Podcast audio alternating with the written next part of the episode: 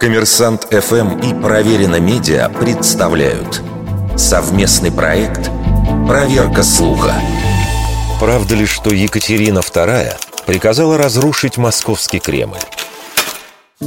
Существует мнение, что не любившая старую столицу императрица приказала разрушить Кремль. Авторы медиа о наследии российских регионов в лесах специально для проверено разобрались, достоверно ли такое утверждение.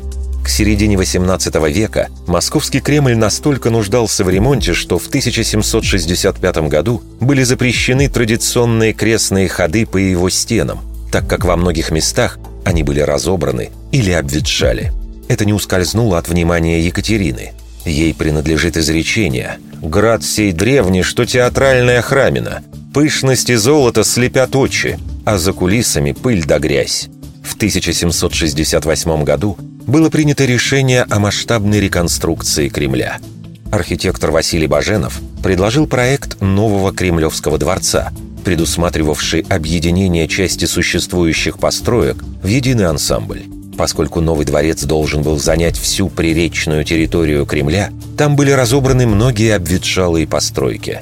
А в 1771-м Екатерина распорядилась освободить место для парадной лестницы к берегам Москвы-реки. Были разобраны Тайницкая и первая безымянная башни, а также фрагмент стены. И хотя летом 1773 года на месте Тайницкой башни началось строительство нового дворца, оно постоянно прерывалось. Мешали то эпидемия чумы и чумной бунт, то война с Турцией.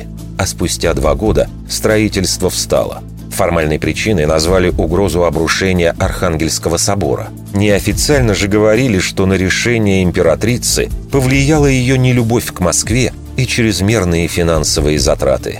После чего Екатерина потребовала восстановить снесенные башни и стены, а вот разобранные церкви и дворцы заново отстраивать уже не стали. Вердикт. Это полуправда.